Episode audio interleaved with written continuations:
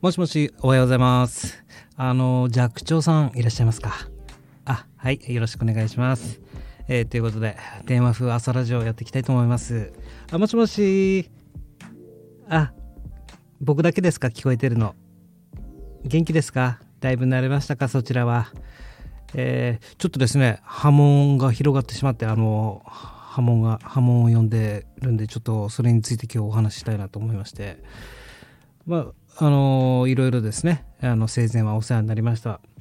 まあ、やはり生きるということは大切ですね。えーいろんなことに気づかされました。あまり僕、寂聴さんのこと知らないんですけども、あの、あれでした。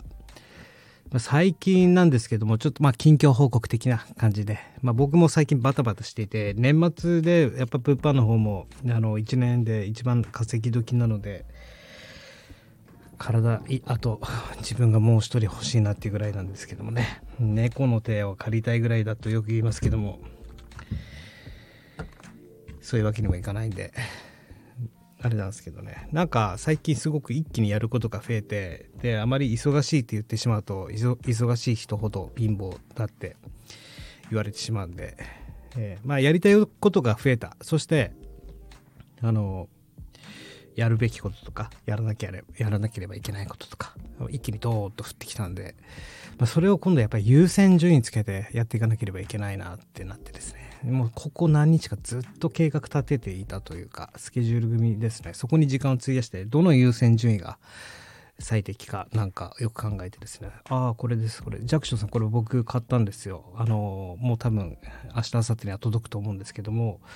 独学大全、まあ、独学学ぶことを諦めたくない人のための55の技法っていう本であこれいいなと思って結構ベストセラーで3000円ぐらいするんですけど分厚い本でで前に僕この山口周周さんっていう方の本買ったことあってあこの人推奨してるんだったらよっぽどいいだろうなと思ってですね、えーちょっと開かないんでちょっと待ってくださいねこの独学をするにあたって、えーどうやったら効率よくやれるかなんかを書かれた本なんですよ。でちょっと見てみましょうね。これですかね。これですね。えー。まあどう学ぶか。何をどう学ぶか。で、えーこの独学していく人のための最適なやり方とか、まあ、経験談だとかえーまあ、脳科学を元にした、えーものが書かれていてその中でも結構なんかその時間の使い方だとか、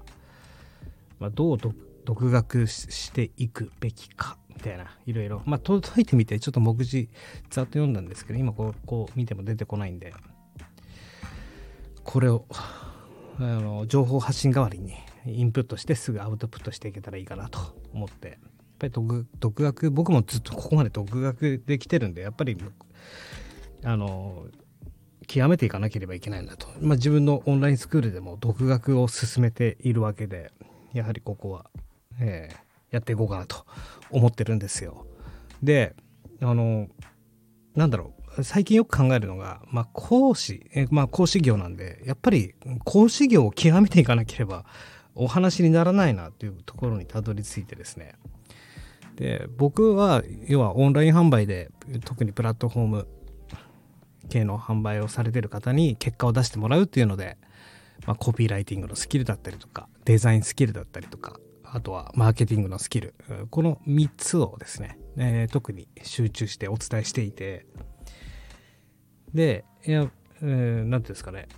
これができないと最低限で今いいから、えーこれを最低限身につけて結果出していきましょうねっていうのでやってるんですけども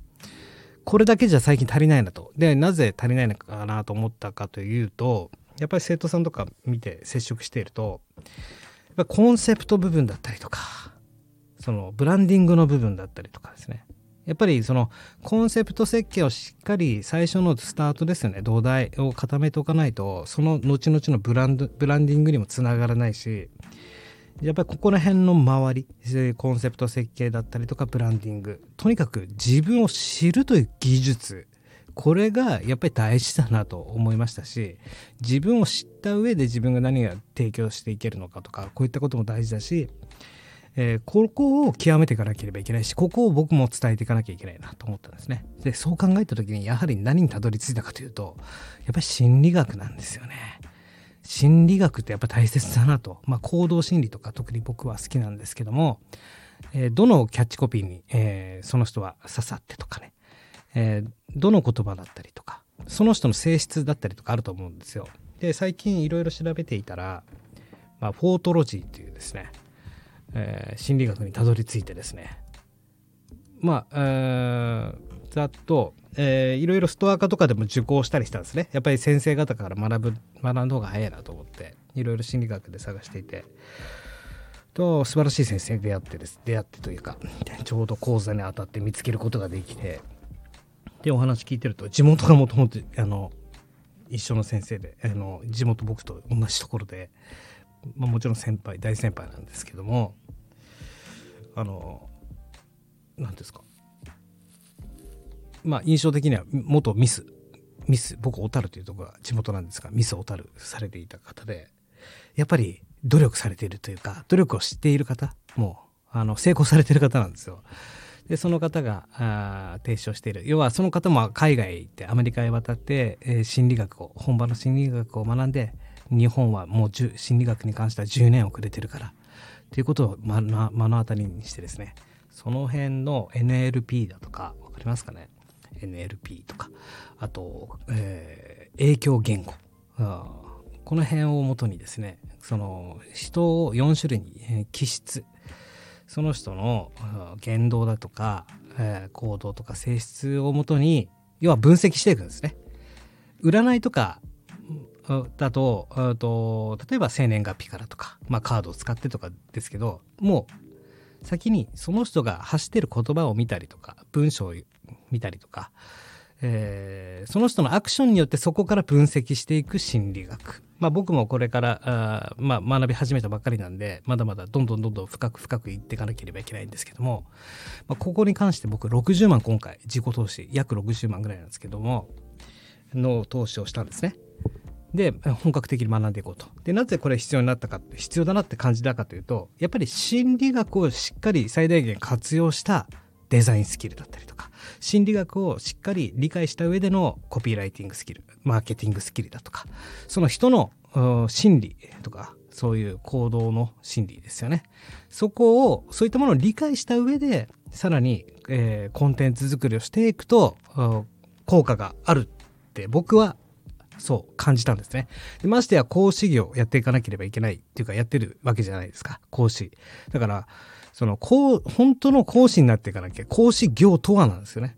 じゃあやっぱり人に教えることじゃないですか。価値を提供することでもあるしその生徒さんが成功させるっていうのが講師の役目であってじゃあもっともっと僕講師としてはそういったことをしっかり学んで生徒さんに伝えていかなければいけないなと思ったんですね。だからそこの投資に関しては必要な投資だと思って今回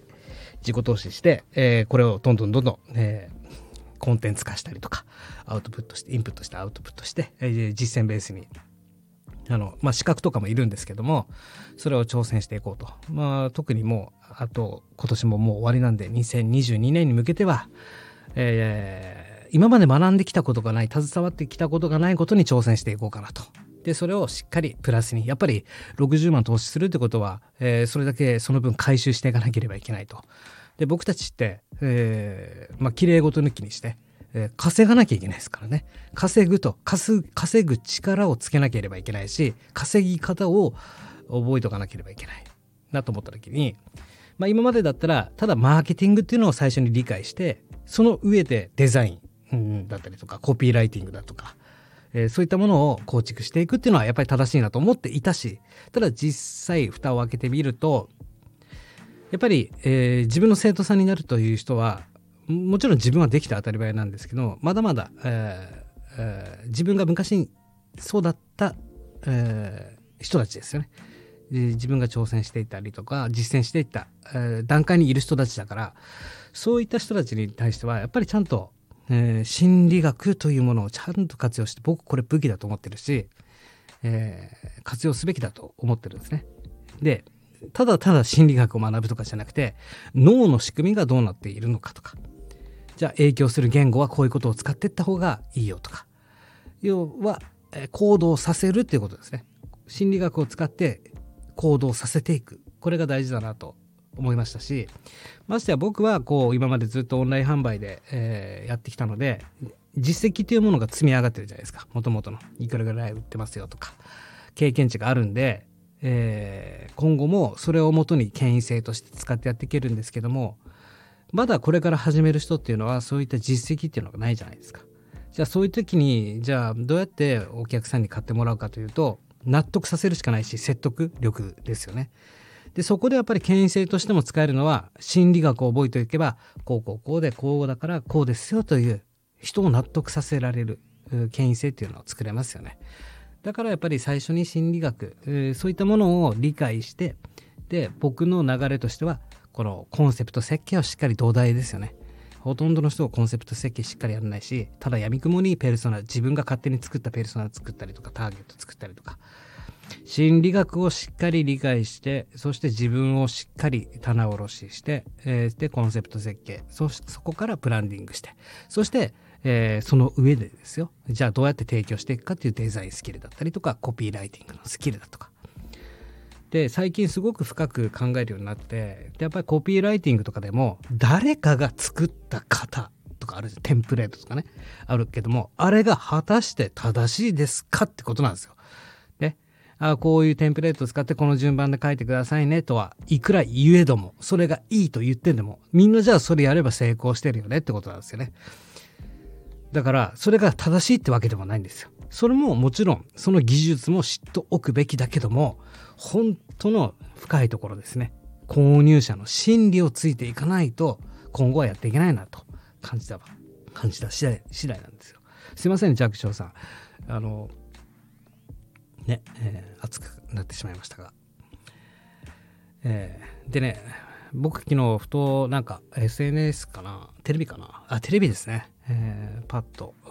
あまりテレビは見ないんですけど耳から音が入ってくるんであこれいいなと思ったのがあの自分の中でなんですけども、えーえーただいま波紋が広がっております。からスタートしたりとかする内容ってよくありません？波紋を読んでおります。で最初に言われるとなんかえ何？ってなりません？見ちゃうとか聞いちゃうってなりますよね、まあ、こういったことを使っていく。のも一つかなと思ってますし実際今今日話すラジオに関してもあの波紋が広がる話とかではないんですけども、まあ、キャッチっていうのはやっぱり大事だなと思いましたね。あと昨日、まあ、つぶやきちょっと見てみましょうかね自分の、まあ、こんな感じで気楽に話そうかなと。今日は歌いません。ちなみにですけど今日は歌は歌うつもりはございません。えーっと、まあ、僕は結構気づきがあるとすぐつぶやく。系なんですけどまあ独学の本買ったと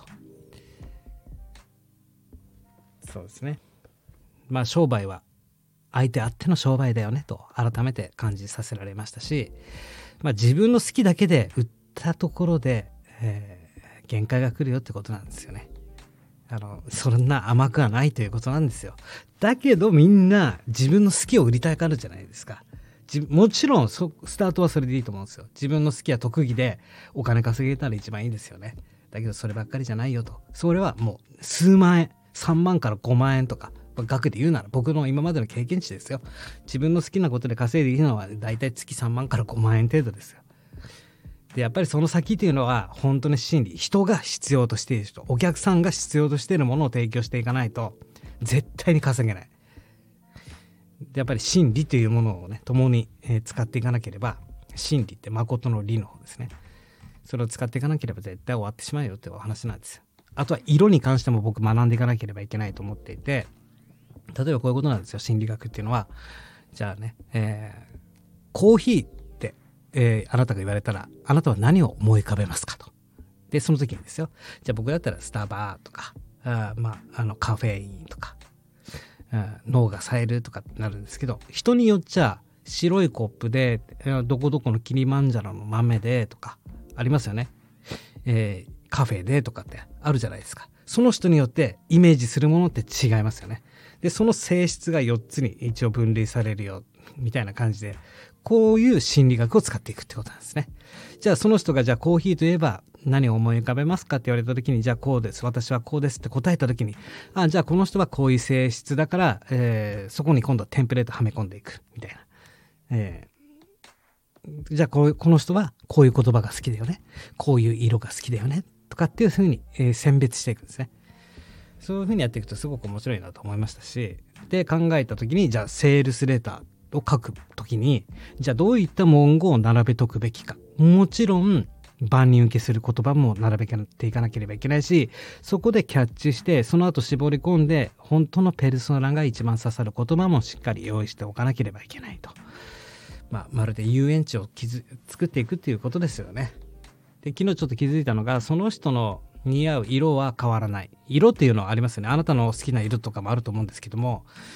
似合う自分の服の似合う色客観視してですよ。似合う色っていうのは変わらないじゃないですか。例えば黒人さんが白が似合うとかね。で僕ら黄色人種の人がいくらなんか合わない服自分がいいと好きな色の服着たところで肌から見たら合わないは変わらないじゃないですか。だから似合う色というのは変わらない。ただその人が好きな色っていうのは時代とともに変わるなと思ったんですね。色って好きな色って変わりませんトレンドで。僕だったら最近だったらネオン。ネオン系の配色とかが好きだったりとかその時期によってはパステルカラーが好きだとか。この好きな色というものはどんどんどんどん生きてる上で変わっていくなと。似合う色は変わらない。でこれをじゃあスモールビジネスに当てはめて考えると僕らがやってるようなビジネスに考えるとブランドカラーになりますよね。やっぱりブランドカラーじゃあ最初にこうブランドカラーこれでいきますって決めたところでまあ、限界が来るよねと。やっぱり時代に合わせて進化するべきだし、これが大手企業とかだったら、一度決めたロゴはそのままいくだろうし、ブランドカラーっていうのはあるじゃないですか。ツタ、ツタヤといえばこの色みたいな。そういうふうな大きい企業とかだったら全然それで通用するんですけど、スモールビジネスって常にあのアップデートしていかないと生き残っていけないなと思いました。なので僕が最近こう、今ふと思ってることを言うんですけども、今までは何でここに高額投資ぶっ込もうかなと思ったかというとコピーライティングのスキルマーケティングのスキルデザインスキルをアップグレードさせるためにやっぱり大事なのってコンセプトを作っていくコンセプトメイキングだったりとか、まあ、ブランディングをしていくスキルですね。付加価値をつけていったりとかこのブランドといえばこう認知させるための武器だったりとかあとは色彩そしてそこに心理学あとは脳の仕組みあとは影響する健康こういったものをもっともっと僕は学んでいかなければいけないなと感じたんでそれをやっていこうかなと。でね昨日何気にアウトプットする時間はいつ頃がいいのっていうので検索してみたんですね。ただ記事が出てきて東大生、えー、東大生の勉強法のうんとブログかなんかにたどり着いてでやっぱり午前中はアウトプットねで昼からは実践で夜はスピードが落ちるからあインプット。インプットすると。で僕の1日の時間帯で大体朝6時半に起きてで大体寝るの2時か3時ぐらいなんですよ。で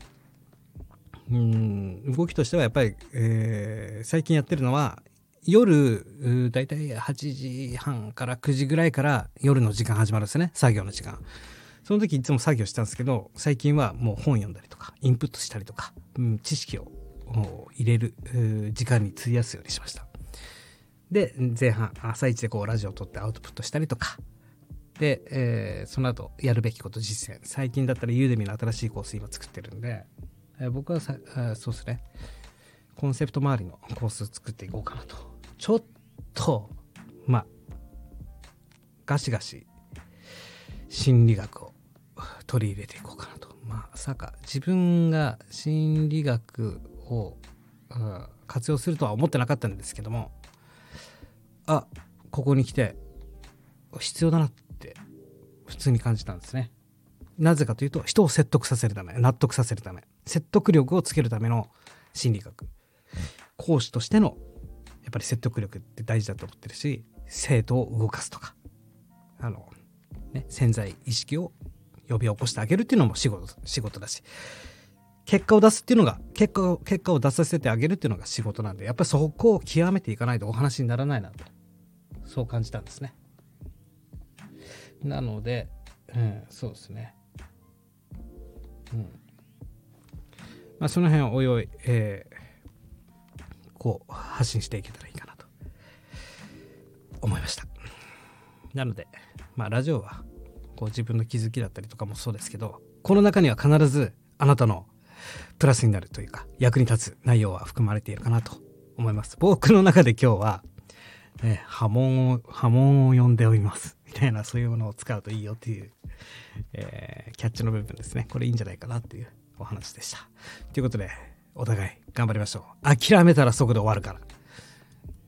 人生一回ですんで、とことん自分のことを知っていきましょう。そこですよ。やっぱり自分を知らないことには、ね、人のことなんて動かせません。ということで、失礼します。